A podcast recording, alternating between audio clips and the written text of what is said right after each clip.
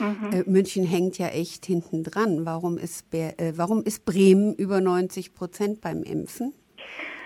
Ja, Und das finde ich auch. Also nicht finde es erstaunlich, dass Herr Söder immer ähm, irgendwie als sich der große Corona-Manager aufspielt und gleichzeitig aber in seinem Bundesland das nicht auf die Reihe bringt und die höchsten Inzidenzzahlen sind.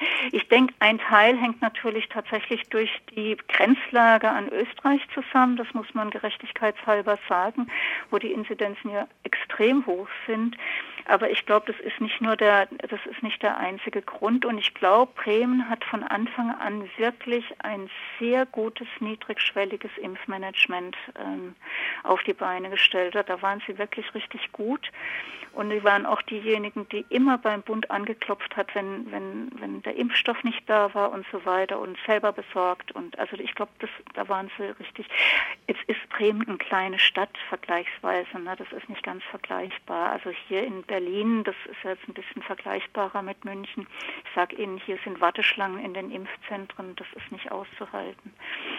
Ja, das haben wir bei uns auch. Und, ja, ja. Es ist und, und der Impfstoff ist, also jetzt gibt manchmal gibt es den Impfstoff, manchmal ist er nicht da, aber vor allem auch, also die versuchen hier wirklich, also in den Impfzentren das Möglichste zu machen. Also, aber dann bringen sie es nicht mal fertig, den Impflingen vorher zu sagen, dass sie Moderna statt BioNTech geimpft kriegen, weil, weil, weil der Gesundheitsminister in der Nacht- und Nebel-Wochenendaktion irgendwie äh, beschlossen hat, es darf nur noch Moderna geimpft werden. Das geht doch nicht. Das ist doch unmöglich. Also die Kommunikation ist sowas von unmöglich. Ja, aber unmöglich ist auch, dass man den eigenen, den heimischen BioNTech-Impfstoff so hochjubelt. Das ist der teuerste, den das wir haben. Das ist der teuerste. Und es gibt natürlich auch eine katastrophale Kommunikationsgeschichte über AstraZeneca. Da sind viele, ähm, das sind wirklich viele ähm, Protagonisten dran beteiligt gewesen, dass der so runtergeredet worden, weil so schlecht ist er ja nicht. Und ähm, man hat dann auch immer das Gefühl, also immer, ich finde ja immer, man muss, braucht auch eine globale Perspektive auf das Ganze, weil wenn wir das nicht hinkriegen, dass der globale Süden geimpft wird, dann brauchen wir hier gar nicht weiter impfen. Dann ist es einfach lächerlich, weil es wird immer wieder, die, die Varianten werden immer wieder eingeschleppt werden, die, die Mutanten, und wir werden immer wieder von Null anfangen und immer wieder einen neuen Impfstoff entwickeln müssen. Und wir müssen das hinkriegen, dass die Impfstoffverteilung einfach viel gerechter läuft. Wird es denn eine Freigabe der Patente mit Herrn ja, Lauterbach also die, geben? Indien hat gerade, Indien, ich habe es gerade ähm, ähm, gelesen, dass Indien hat jetzt kürzlich bei der WTO einen neuen Antrag zusammen mit Südafrika bestellt, nachdem Omikron ähm, entdeckt worden ist. Das Problem ist, dass die WTO-Tagung dann ausgesetzt worden, also die hat nicht stattgefunden, die Verhandlungen wegen, wegen der Einreisesperre, die sie über Südafrika und andere Länder verhängt haben. Und dann konnten die, die Delegierten und die, und die, und die Minister, also es war ja eine Ministertagung, konnten nicht kommen. Das war natürlich fatal. Äh, in Genf wird im Moment weiter verhandelt über die Patente.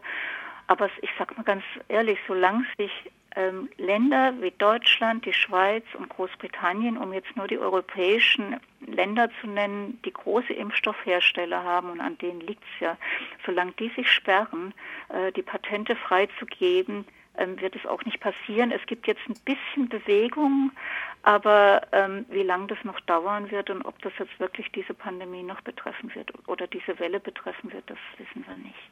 Ja, und es dauert ja dann auch, also die Patentfreigabe ist das eine, aber es dauert ja dann auch noch, bis die Impfstoffe dann auch hergestellt werden können, weil so ein RNA-Impfstoff ist auch doch ein bisschen aufwendiger in der Herstellung. Zwar nicht so wahnsinnig, wie die Hersteller immer behaupten, aber es ist jetzt auch nicht, ähm, es ist jetzt auch nicht die Herstellung von, ich weiß nicht, Aspirin. Ja, vermutlich muss man jetzt erstmal die ganzen Börsengewinne mitnehmen, ehe man äh, die genau. Patente freigibt. Genau, genau. Wobei, ähm, also es gibt ja durchaus auch ähm, Willige wie Moderna, die ja gesagt haben, sie geben ihre Patente frei. Also es ist ja nicht so, dass alle Impfstoffhersteller sich, sich ähm, sperren. Ähm, wobei das auch, also das ist jetzt eine längere Geschichte, da müssen wir, müssen wir ja. länger drüber diskutieren. aber, ähm, aber es gibt durchaus auch guten Willen. Wie AstraZeneca war es ja von Anfang an so. Aber ähm, gerade jetzt bei den, also gerade jetzt bei BioNTech und anderen ähm, ist doch große, sind doch große Widerstände da. Und ich äh, diese die, Debatte, ähm, dass dann keine Innovationsfähigkeit mehr, also keine, keine, dass die, dass die Firmen dann nicht mehr innovativ forschen würden und so weiter, das ist ja immer so ein Argument ähm, gegen die Patentfreigabe. Das glaube ich das glaube ich einfach nicht. Naja, wo sowieso die ganze Basisforschung bei uns an den Universitäten. Genau, an den Universitäten und es wird ein Haufen öffentliche Gelder in die, in die Firmen reingesteckt. Unter anderem wird auch Geld versenkt. Gut, da kann man nichts machen, wie jetzt bei dem Tübinger, ne, bei CureVac. Ne, das Geld von CureVac hört man ja nichts mehr und da ist der, ist ja der Bund unmittelbar beteiligt. Kann passieren, das ist ein Risiko, wenn ein Impfstoff nicht funktioniert. Aber, ähm, aber es sind sehr oft eben und sehr viel öffentliche Gelder, die da drin stecken. Deswegen gibt es überhaupt keinen Grund, warum dann die, die Gewinne privatisiert werden. Mhm. Ja, vielleicht noch eine Frage. Ähm um die Triage zu verhindern, ja, ja, die ja wirklich eine große Belastung für Ärzte und Pflegerinnen bedeutet. Ähm, wäre es da sinnvoll, einen Lockdown zu machen? Ich glaube, man kommt gar nicht drum rum. Wenn es wirklich in Richtung Triage geht, wird man gar nicht drum rumgehen, einfach um die Infektionszahlen zu senken.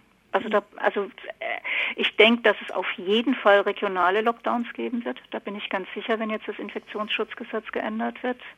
Die haben sich jetzt einfach vor Weihnachten versucht, klar, macht keine gute Laune, bringt auch keine Wählerstimmen. Ähm, aber ich glaube, regional wird es auf jeden Fall passieren. Und ob es einen bundesweiten Lockdown gibt, ist ja eigentlich ausgeschlossen und Ausgangsbeschränkungen, aber Gesetze kann man, wie man weiß, immer wieder gut nachbessern. Und ich von heute aus gesehen halte ich es für eine, also halte ich es für keine gute Idee gewesen, ähm, diese diese epidemische Lage nationaler Reichweite ähm, einfach auszusetzen, äh, zu beenden oder jedenfalls in dieser Form zu beenden. Das war ein bisschen blauäugig. Gut, sah so aus, als ob äh, wir die Pandemie im Griff haben, aber es war eben dann doch nicht so. Tja, es war ein bisschen voreilig. Auch da hätten wir auf die WissenschaftlerInnen hören sollen. Ja, aber es wurde auf die FDP gehört, weil, weil Koalitionsverhandlungen waren und man die FDP im Boot haben wollte und, und im Boot behalten wollte und nicht sowas passiert wie beim, bei den letzten Koalitionsverhandlungen. Das wäre wahrscheinlich passiert. Wenn die, also man muss einfach sagen, es ist eine, wie soll ich sagen, parteipolitisch opportune Lösung gewesen, aber keine gesundheitspolitische. Hm. Liebe Frau Baucheitel, herzlichen Dank für Ihre Zeit und für das informative Gespräch. Ja, ich danke mich auch und grüße nochmal nach München und äh, hoffe, dass Sie eine wunderbare Sendung haben und dass, ja, dass die Beschäftigten auf die Barrikaden gehen werden.